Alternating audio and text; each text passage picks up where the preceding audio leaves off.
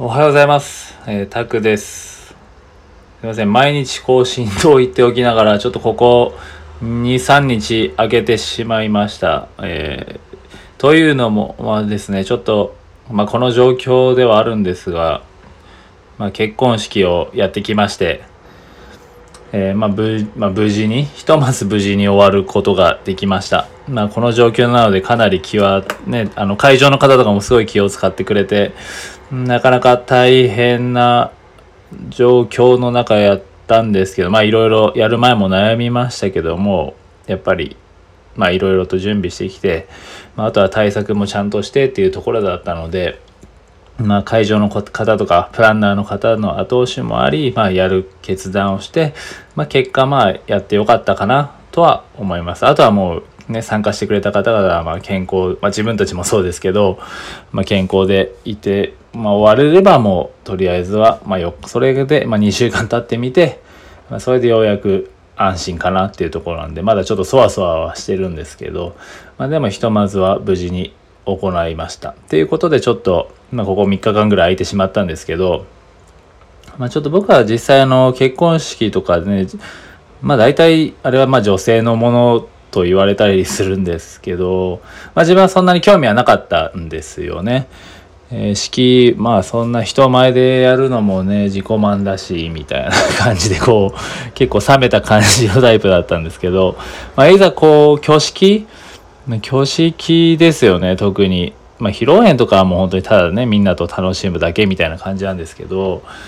挙式を今回、まあ、僕の場合は、えーなんだあれはキリスト教教会タイプなんですかねでやったんですけどやっぱり儀式、まあ、今日何が話したいかっていう、まあ、テーマとしてはやっぱり儀式って、まあ、大事だなっていうが大事だなって言ったらなんか浅いですけどでもなんか儀式の重みをすごい感じたんですよね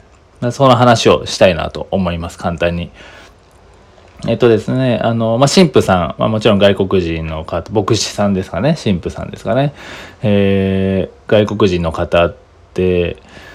まあ、あれですね、結婚式は本当になんかもう、なんか自分たちはロボットみたいな感じですね。とりあえず言われるがままにバンバン動くっていう感じではあるんですけど、こう、ま、やっぱり神父さんの前に立って、まあ、神父さんがいろいろ、牧師さんがいろいろ言うじゃないですか、なんか。うん、まあ、賛美歌とか、まあ、誓いの言葉とか、まあ、いろいろと、えー、伝えお話ししてくれるわけですがまあなんかすごく何ですかね思ってた以上に厳かな気持ちになったというかなんかすごい責任感責任感っていう何て言うんですかねなんかやっぱり身が引き締まる思いがやはりしたんですよね。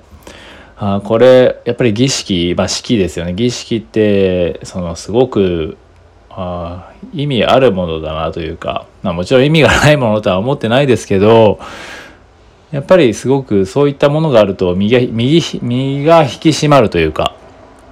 うん、なんか厳かな気持ちにもなったし、まあ、でもみんなね ああいうことをあの瞬間は多分みんなそういうふうに感じるのかもしれないですけどね。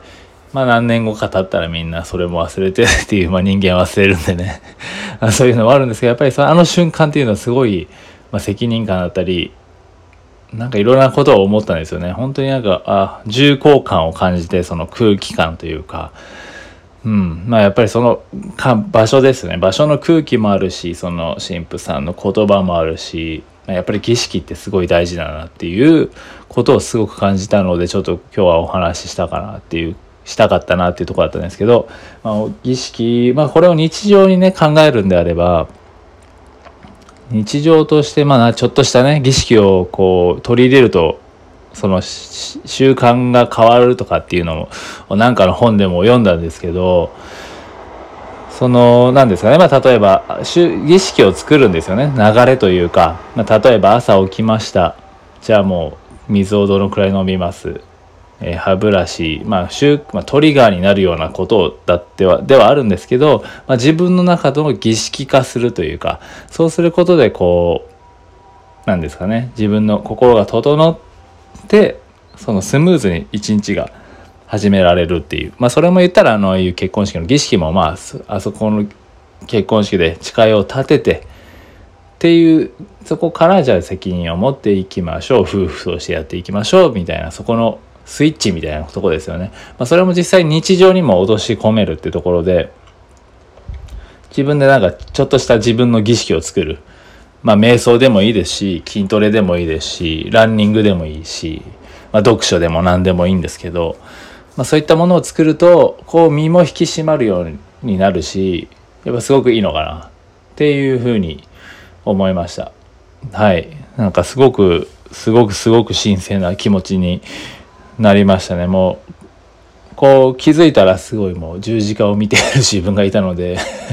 まあ十字架を見てるというかそのあなんかやっぱりこういう力ってなんか強いすごいなっていうふうに、まあ、僕はスピリチュアルとかではないですけど そういうふうに思ったっていうことが身近にあったのでちょっとシェアしたいなと思いました。なんでこれからもねちょっと自分も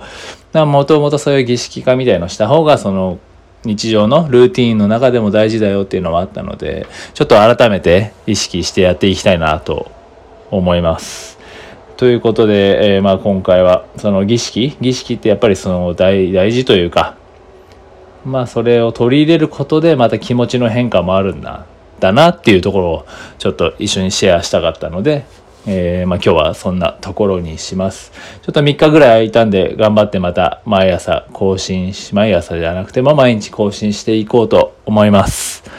えー、まあ、とにかくこう今ねコロナもいろいろ大変ですし、まあ、めちゃくちゃ暑くてもう本当に熱中症エアコンないと本当に寝てて熱中症になりそうなので、まあ、気をつけて体調に気をつけていきましょうということではいまた明日もよろしくお願いいたします。聴きいただきありがとうございました。